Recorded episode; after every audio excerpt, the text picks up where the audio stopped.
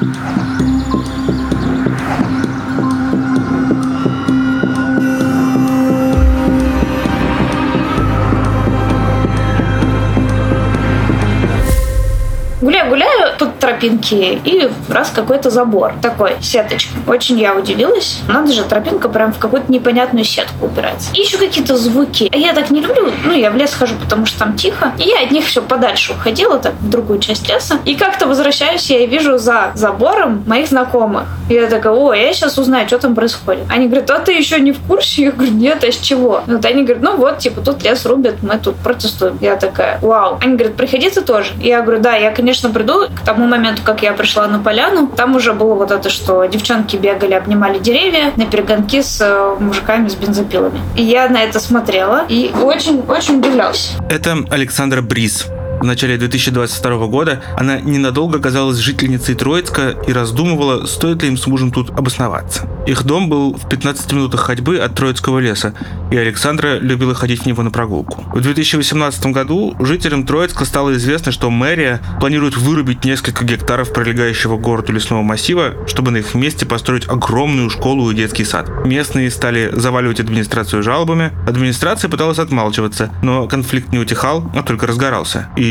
4 года спустя лесорубам приходилось заходить в лес под прикрытием ЧОПа. Привет! Это заключительный эпизод подкаста «Пакет не нужен» от издания «Кедр Медиа». И в этом выпуске на примере Троицкого леса мы поговорим о локальных городских протестах и о том, как идея защиты окружающей среды помогает людям заново присвоить родной город.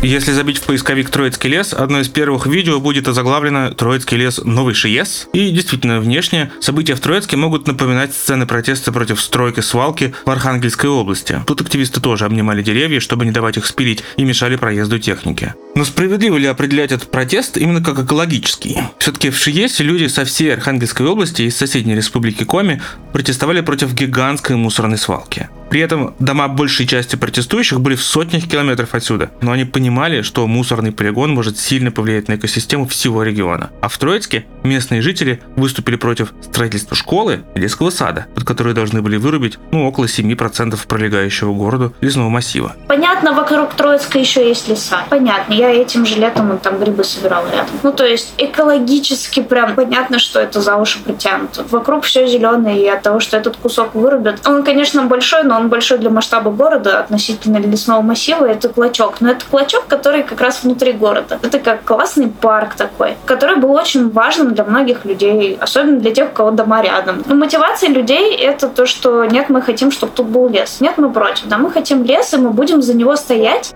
Получается, большинство защитников леса — это жители расположенного рядом района, которые хотят сохранить лес как парк для прогулок. А экологическую повестку защитники вынуждены использовать как аргумент в свою пользу. Это все, что они могли противопоставить, поэтому это был козырь. Кстати, другой похожий протест происходит в последние пару лет немного севернее Троицка, в черте Старой Москвы, в Битцевском лесопарке. Только там местные жители протестуют даже не против какой-то сплошной вырубки под капитальную застройку, а против благоустройства. Масштабы вырубки планируются примерно такие же, около 5% площади леса. Но в основном под пешеходные дорожки, мосты, несколько сотен беседок и несколько тысяч фонарей. На сайте противников такого благоустройства после перечисления всех планируемых построек есть вот такой пассаж. Вы знаете, каково это – жить без легкого? Удаление одного легкого уменьшает дыхательный объем на 20-30%. Люди, перенесшие такую операцию, могут испытывать трудности во время физических нагрузок. После удаления легкого внутренние органы часто смещаются. Организм уже не может функционировать как раньше. Больше чем в половине случаев человеку без одного легкого оформляется инвалидность. А теперь важная информация! С обеих сторон этого предложения три восклицательных знака. В скором времени москвичи могут лишиться легкого. Каким образом? У нашего города тоже есть легкие, и одно из них – Битцевский лес. Кажется, когда речь идет о 5% деревьев, такая метафора с легкими, мягко говоря, преувеличением. Но такие протесты против благоустройства или строительства социальных объектов на зеленых территориях происходят все чаще. Например, от благоустройства пытаются спасти парки Покровская Стрешнева и Кусково в Москве, а еще парк Швейцария в Нижнем Новгороде и сразу несколько скверов в Екатеринбурге. В московских хамовниках жители ближайших домов к скверу Мигеля и Дальга выходили против его благоустройства, хотя там даже не планировали рубить деревья, только окружить их бетонными конструкциями и все перекопать.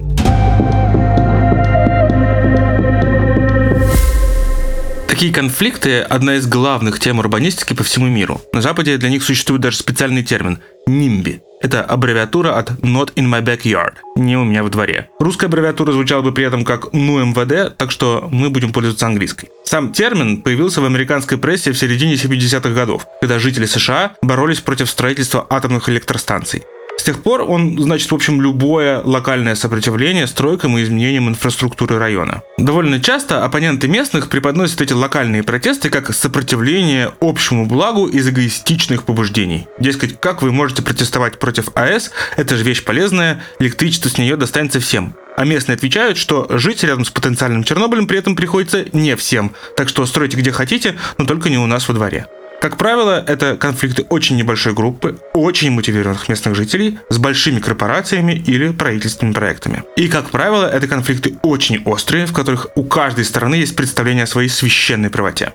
В общем, этой аббревиатуре примерно полвека, а вот самому явлению, наверное, столько же, сколько городской цивилизации. По крайней мере, современные исследователи сходятся на том, что конфликт интересов – это неотъемлемое свойство города, в котором на небольшой территории сталкивается много разных систем и групп людей. Вопрос не в том, хорошо это или плохо, а в том, как такие конфликты урегулируются. Российскую специфику нимби протестов при этом изучают сравнительно недавно. В 2017 году исследовательница Александра Абаимова написала работу «Феномен нимби как источник локального городского конфликта». И в этой работе очень много интересных кейсов, но примеров продуктивного разрешения конфликтов на 2017 год очень мало. Абаимова упоминает только кейс во Владивостоке. Там жителям удалось не только остановить строительство магазина на месте сквера, им удалось заставить застройщика посадить новые деревья за свой счет. А еще после них генплан изменили так, чтобы он защищал от застройки все парки и скверы города. Во всех остальных кейсах проект либо строят без изменений вопреки протестам, либо замораживают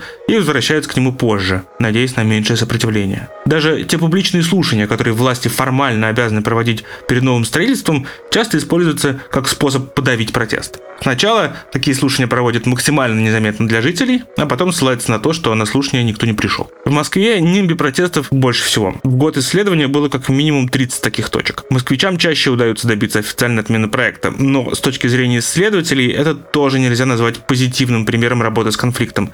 Если победили жители двора, другие городские системы что-то потеряли. Нередко муниципальным властям проще потерять деньги, чем устроить нормальный диалог по поводу проекта понять, почему так происходит, нам поможет другая история из Троицка, где диалог с жителями был, и из него вышло что-то хорошее. Мы придумали вместе с мэром города и главным архитектором программу соучаствующего проектирования под названием «Троицк среда», которая планировала вовлечение людей в проекты преобразования среды. Ну, как у нас это свойственно, все начинается с проекта благоустройства. Мы поэтому работали над двумя достаточно крупными для города проектами благоустройства. Это Елена Верещагина. Она была муниципальным депутатом Троицка с 2017 по 2022 год. Единственным не от «Единой России». И она же единственная голосовала против утверждения проекта школы в Троицком лесу. Не потому что проект плохой, а потому что многие жители выступают против. И это должно быть отражено в решении представительного органа. Она рассказывает, что до истории со школой она пыталась развивать коммуникацию с жителями и вовлекать их в проекты благоустройства. И действительно там у нас получилось по-новому это обсудить, и мы каким-то хорошим результатом пришли. И мне тогда казалось, что это действительно такой шаг невозврата, что если мы заявляем сейчас, что мы будем людей вот так вот слушать, то мы уже не сможем по-другому. Но у больших проектов вроде школы совсем другая внутренняя логика, и переломить ее в пользу более демократического участия не получилось. О том, что в Троицке будут строить новую школу, было известно еще с 2009 года, когда утвердили генплан развития города. Вернее, тогда это было две школы обычного размера, обе в лесу. По словам Елены, этот генплан довольно широко обсуждался с жителями, и уже тогда многие высказывались против школы на территории парка. Так что в каком-то смысле этот конфликт был заложен еще тогда. Все, что они скорректировали, это количество школ. То есть было две маленьких, стала одна большая на 2100 мест, но это было в каком-то смысле даже оправданнее, потому что так больше мест, меньше там площади даже для вырубки, как нам тогда говорили, потому что вот здание одно. Но с 2009 года население Троицка выросло почти вдвое. С 39 до 65 тысяч человек. И, возможно, этот рост только ускорится, потому что к Троицку строят ветку метро. Такой рост населения сильно увеличил нагрузку на инфраструктуру и особенно на школы. Когда новый проект рассматривался в 2020 году, дефицит мест в школах уже был около полутора тысяч мест.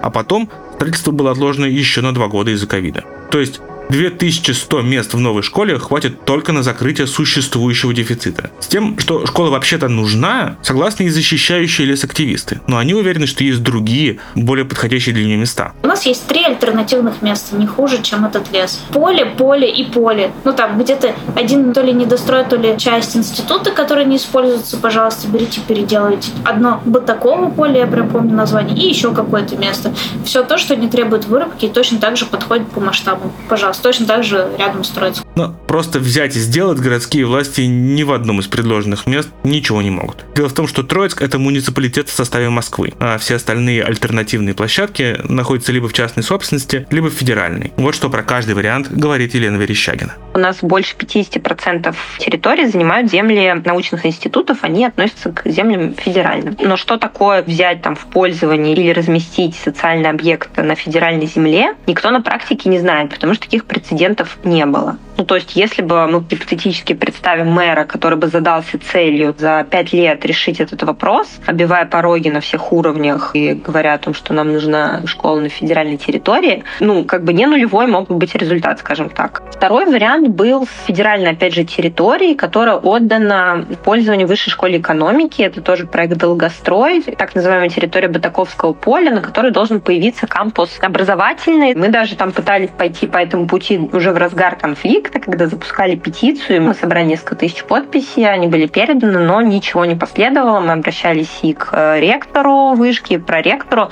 Тоже там ну, с той стороны глухо. Еще было третье место – пустырь в частной собственности. Так называемая территория за зеленым забором. Это бывшие СНТ, которые э, в какой-то момент э, скупил один инвестор. Тогда оказалось, что под школу он не подходит, ну, как бы давали такие ответы, но сейчас он вовлечен в строительство по программе реновации. То есть оказалось, что эту территорию при определенных э, условиях э, реализовать как бы можно. Еще активисты предлагали вариант пристроек к существующим школам, но Елена говорит, что такой подход было бы очень сложно обосновать. И попробуй убеди Москву, которая прямо сейчас тебе дает деньги на школу на 2100 мест, что нам эти деньги не нужны, давайте с вами что-то пытаться делать там существующими школами. Но это не в логике муниципально-субъектной системы от слова вообще. То есть Москва еще, она же любит делать быстро, много и побольше, да, чтобы вот эту потребность удовлетворить и пойти дальше.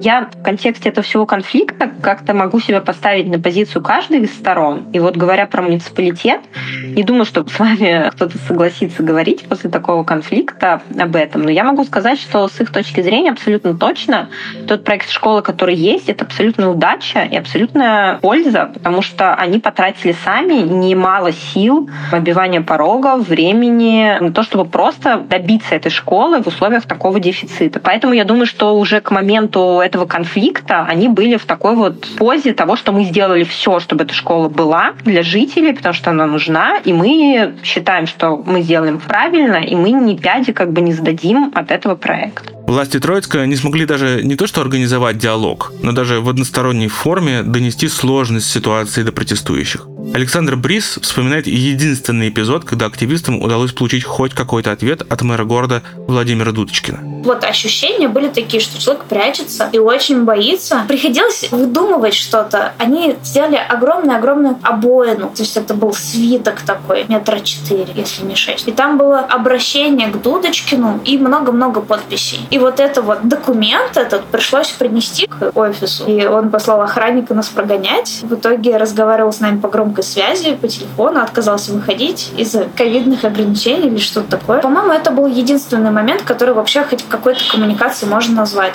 То есть стоит охранник перед зданием, у него включен телефон на громкую связь, и активисты, с одной стороны, ну, кто-то из представителей разговаривает, и то, что он отвечает, всем слышно. Вот. Ну и там крылатой фразы потом стало, что есть дела поважнее. А подконтрольные медиа городские власти использовали не для объяснения сложности проекта, а чтобы маргинализовать группу недовольных. В газетах тоже классно писали, что эко-шиза опять фигню какую-то творит. Я читаю, мне, то есть родители мне приносят газету с этой вырезкой. Классно, спасибо большое, теперь я знаю, что про нас пишут. Леса, парки и скверы – это чаще всего и есть те пространства, которые ощущаются общими и которые готовы защищать россияне. Это может быть большим ресурсом для экологического активизма. И хотя эко-повестка для таких локальных городских протестов вряд ли может быть основной, но часто именно экоактивисты первыми мобилизуют местных жителей на активное участие. Это можно увидеть из сценария развития троицкого протеста. Я так понимаю, что кто был в активистах, в самых активных вот этого протеста, они давно за этим всем следили. То есть это был чат в Телеграме, было два чата. Один для оргов, для тех, кто более активен, более в курсе всего, и он более закрытый, чтобы туда лишние люди не попали. И был чат просто общий вообще, куда скидывалась вся информация, что сейчас где происходит. Организаторы, о которых говорит Александра, это группа известных в городе активистов, которые противостоят любым наступлениям муниципалитета на окружающие Троицк леса еще со времен СССР. Организация прям такая вот экологически активистская, которая, собственно, защищала зеленый Троицк 80-х, 90-х, 2000-х. Известно, условно, всем в городе люди. Когда вот люди говорят «зеленые», они, как правило, подразумевают вот этих вот несколько человек, которые довольно профессионально, последовательно, увлеченно занимаются тем, чем они считают важным. Они в основном это делают через задействование там таких инструментов, как обращение, работу с юридической стороной дела, каким-то поиском дефектов, петиции, которые жители поддерживают. Помимо «зеленых», в кавычках, как такой давней политической группы в Троицке, на помощь протестующим пришли и экоактивисты из других мест. Я точно знаю, что были какие-то экоактивисты из других там поселений, городов, которые присоединились к этой теме под интересом просто к экологической повестке, да, они там были не из Троицка. Были люди, которые там по-новому как-то включились и стали действительно какими-то активными игроками, такие новые зеленые, скажем так. Про их участие вспоминает Александра. Это были две разные группы. Одни помогали организовывать действия, а другие включились уже на этапе силового противостояния. Мы брали консультацию у ребят. Я не помню, какой город. Где-то там, чуть ли не в черте города, хотели свалку для мусора сделать. И вот они тоже с палатками там. И мы прям с ними обсуждали, как они все это провели. И они тогда отыграли свой чистый воздух рядом с городом. Помню, что вот мы связывались прям с мужчиной, который тогда курировал процесс и там спрашивали советов. То есть те организаторы, которые были у нас, они были видимо, опытные в более административных делах. А вот когда уже все вот уже происходит, там нам нужна была помощь и поддержка, и даже приезжали дружины из Химок. Когда ЧОП прислали, мы такие, а, ребята, типа, и они такие, ну все, мы приедем. Понятно, если там мужики, ну здесь тоже должна быть какая-то сила. Они приехали, в тот день ничего не случилось, я помню, было очень спокойно, все, просто ничего не происходило. Ну, понятно, они из Химок не будут каждый день кататься. Ну, то есть была еще поддержка снаружи, не только Троицк. Против вырубки активно выступали зимой 22 года, но потом протест начал затухать.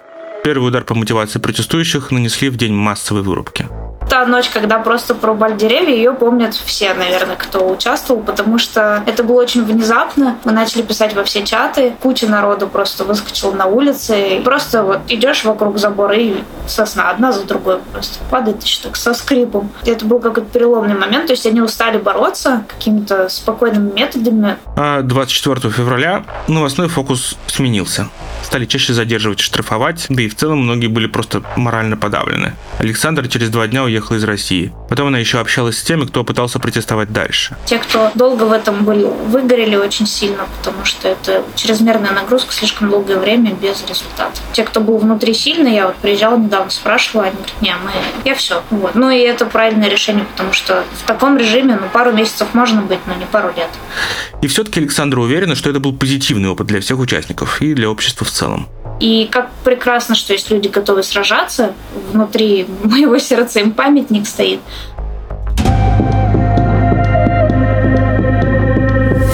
Мы продолжаем вас знакомить с обитателями Троицкого леса, занесенными в Красную книгу Москвы. И сегодня речь пойдет о лишайнике гипогимния трубчатая. Так начинается типичный пост в паблике ВКонтакте за сохранение Троицкого леса. Дальше в посте идет скопированный из Красной книги описание видового разнообразия прилагается фото лишайника, сделанное жителями Троицка. Из таких постов сейчас состоит почти весь контент паблика, который раньше служил одним из основных мест для организации протестов. В нем больше двух тысяч подписчиков, но рассказы про лишайники и мхи не пользуются большим вниманием. Кажется, их лайкают по 15-20 человек. И все-таки для эко-повестки в России защита Троицкого леса – это важный кейс. Экоактивисты смогли мобилизовать сторонников, которые, может, искренне и не так уж переживают из-за краснокнижных лишайников, но чувствуют, что лес принадлежит им. Исследования таких локальных протестов показывают, что потенциал для защиты природы есть везде, где рядом с ней живут люди. А еще на примере Троицка видно, как за последние годы в России развелась система экологических организаций, которые готовы поддерживать друг друга и опытом, и прямым участием. И, возможно, их усилиями мы сможем защитить не только лес, но и свой город. Это был подкаст «Пакет не нужен» от издания «Кедр Медиа». Подписывайтесь на нас там, где вы обычно слушаете подкасты, оставляйте комментарии и делитесь проектом с друзьями. Ну и читайте «Кедр».